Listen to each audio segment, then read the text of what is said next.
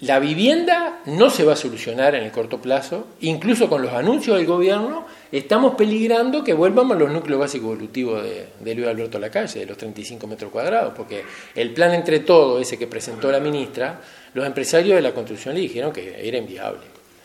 ¿Por qué? Porque si vos querés abatir el déficit habitacional, no lo, no lo pueden hacer los privados, lo tiene que hacer el Estado.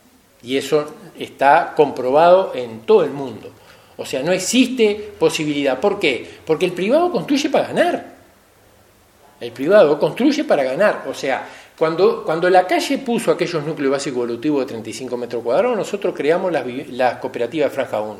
Y le dijimos, denos la misma plata que le está dando a, la, a las empresas, que nosotros vamos a construir el doble. Y construimos el doble, construimos entre 60 y 75 metros cuadrados con la misma plata que las empresas. Entonces, la empresa se quedaba con la mitad de la guita que le daba el Estado.